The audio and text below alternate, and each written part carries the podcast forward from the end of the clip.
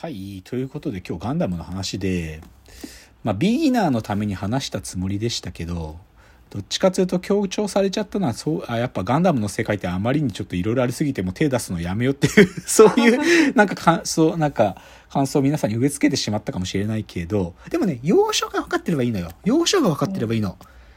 今日出てきた言葉では、ニュータイプ思想とかね。うん、そう。なんか、ジオンズム大君っていうのがシャアの父ちゃんだとかね。はいはうん、アムロっつうのはでも覚醒してきたニュータイプの一人だとか。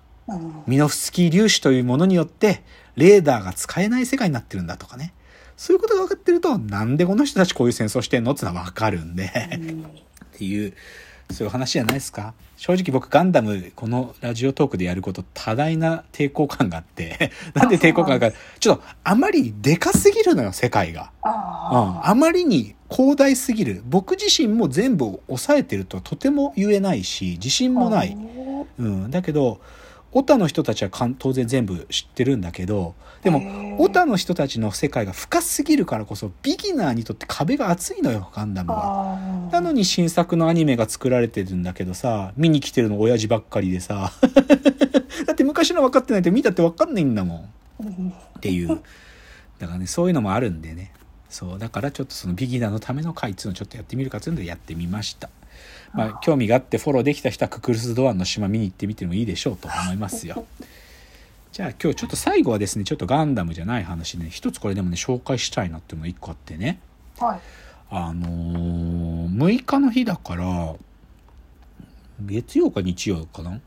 あの NHK でね、なんか全く僕も知らなかったんだけど、あるドラマがやっててね、NHK でやってたドラマをちょっと読むと、あの胸が岬のように遠かった、河野優子と生きた青春というドラマがやっててね。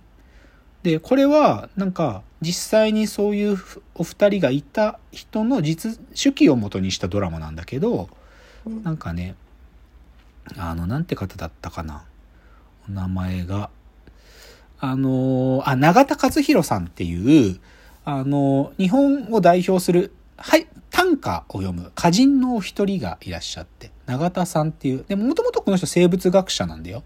生物学者なんだけど、あのさ、正月とかにさ、皇居でさ、歌読み始めみたいなのあんじゃん。なんか、あ陛陛下とかが読む。で、その中の、その今年、こ今年のさ、初めに読む歌の一つを選ぶ、その先人、選ぶって人ね。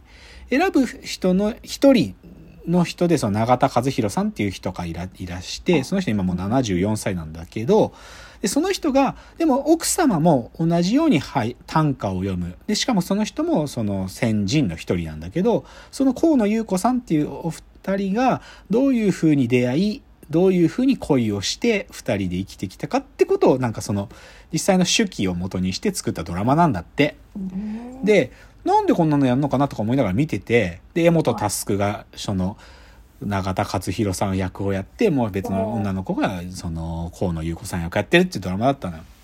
で、別にこのドラマが中身がどうかっていうよりかね、なんかこのドラマのタイトルになってる、あの胸が岬のように遠かったっていう、なんか、これがね、実は本当は、あの、短歌で、あの、下の句もついてるんだっていうのが見てて知ってね。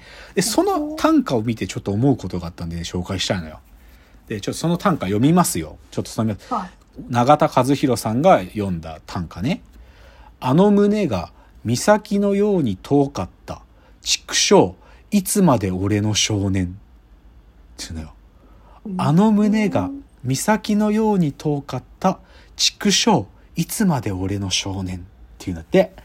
でさ、なんかさ、どういう意味って思わない？なんかこのうん、畜生、いつまで俺の少年って。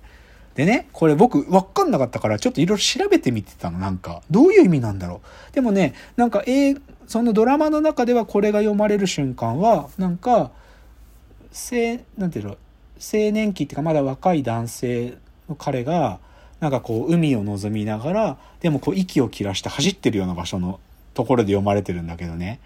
でも別にその情景とはあんま関係ないんだらしいんだけど、なんかこのね、解釈ある方が書いてるやつ読むとね、あの胸が岬のように遠かったっていうその胸っていうのは、恋人の胸のことなんだろうっつうの。うんうん。で、なんていうか若い男女ってのはさその恋人の胸ねまあ要は乳房のことだけどさそれには容易に近づくことはできないでも憧れの対象なんだよね胸っつうのは。でだけどじゃあその恋人が、まあ、自分と近くにいる存在になった時その胸に触る近づくことができるようになったとするじゃん。うん、けどでもそういでも自分の思い人が近くに来るようになったとしてもでもどこかいつまでもその胸は憧れのものであるっていうような遠さがそこにはあるんだと。でその時の気持ちっていうのはまるで少年のが相手にこう憧れてるその胸。そういう気持ちがいつまでも俺の中にあるんだっていうお話をしているらしくて、ででじゃあ岬のように遠かったっていうのが何をこう表してる？まあこれ多分直輸なんだけどさ。要は胸っていうのは柔らかくて丸いものなんだけどそれを岬っていうさこう険しく尖った景色とこう対比結びつけることでなんかこう、なんかそのね、胸への甘美な思いっていうのが甘甘くはなりすぎないものってことを吐露してるっていうか、自分のなんか憧れてるあの感じの遠さっていうのをそうやって表現してるんだみたいなこと言うわけよ。でさ、すごいなって思ったなんかこの なんか聞いた時。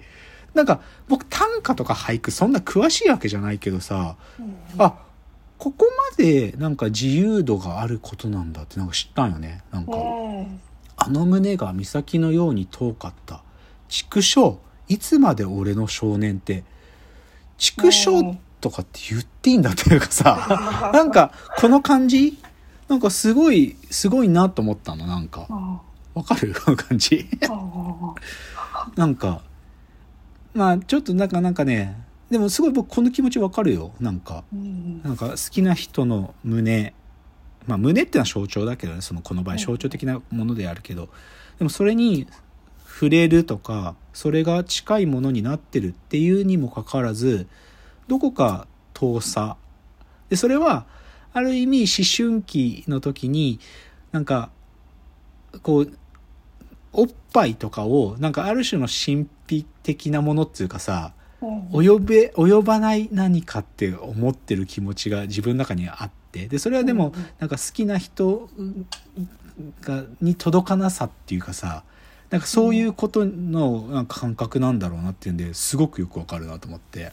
うん。畜生いつまで俺の少年いやすごいよね。なんかこんなこと書く別にそれ言ったから僕は短歌をやりたいと思わないんだけど。でもなんかなんかすごいなと思うよね。うん。なんかどうです？深井さんなんか単価リテラシー高くないの？最近でもすごく流行ってる。あ流行ってんの？単価。っていうかなんか刺繍がすごく出てるなっていうのはマジ？刺繍流行ってんの？今。あ確かなんかいろいろおしゃれなっていうかおしゃれなっていうか特徴のある想定でちょっと小さめのなんか結構色本屋さん出てるあ出てる。へえそうなんだ。セレクト系の本屋さんああ確かにな。あれとか刺繍だもんな。なんだっけな。最高密度の青だみたいなさなんだっけあの。ああ最果て多比さん。あそうそうそうそう最果て多比最果て多比のやつとかってまあもうちょっと前からだけどあるもんね。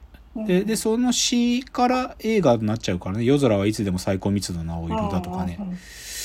そうだよな。確かに確かにな。あでもまあ知って考えればなんかこういう表現はあるよな、うん、いやなんかさそうそう。なんかその感じは近いわ。なんかこの「畜生いつまで俺の少年」ってなんかどっちかというと僕詩の世界のこと詩？なんか詩だったらこういう表現ってなんか詩ですって言われたらそんなに驚かなかったんだけどさ短歌でこういう表現がなんかあ全然あったんだってことに驚いたね。なんかね。うん、詩だったらまあ詩だったら僕は結構詩も読んでるからそうそう。そういう感じかもね。だからまあ多分短歌と詩の境界は薄くなってるのかもしんないけどね。まあそんなの昔からそうだってなんか全然文学リテラシーが高くない僕はごちゃごちゃ言うあれでもないんだけど。僕はとにかくでも驚いたっすよねこの、うん、あの胸が岬のように遠かった畜生いつまで俺の少年って。いやちょっとすごいと思ったって話ね。まあ無理くりガンダムの話につなげるわけじゃねえけどなんかこれすごいアムロ的だよこのセリフ。アムロってこういうキャラクターなの多分。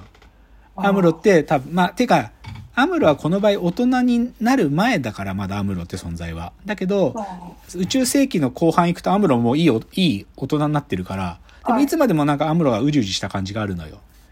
だから、なんか、この畜生、いつまで俺の少年ってすごいアムロっぽいなとも思う。まあちょっと、賠償化しちゃってるけどね、ガンダムに無理くり引きつけちゃったから というので、じゃあ、今日はまあそういう風にガンダムの話しましたけどね、ちょっとガンダムの世界マジで広大すぎるので、なあまあまあちょっと僕のイントロダクションですけどね。なんか皆さんだったらガンダムをどう紹介しますかみたいなことはね多分人によって違うんだよね。ここから見たら分かるんだよっていう言い方違うとかもあの全然可能性あるんで、ちょっとそういうのもなんか皆さんから教えていただけたらありがたいなと思いますけどね。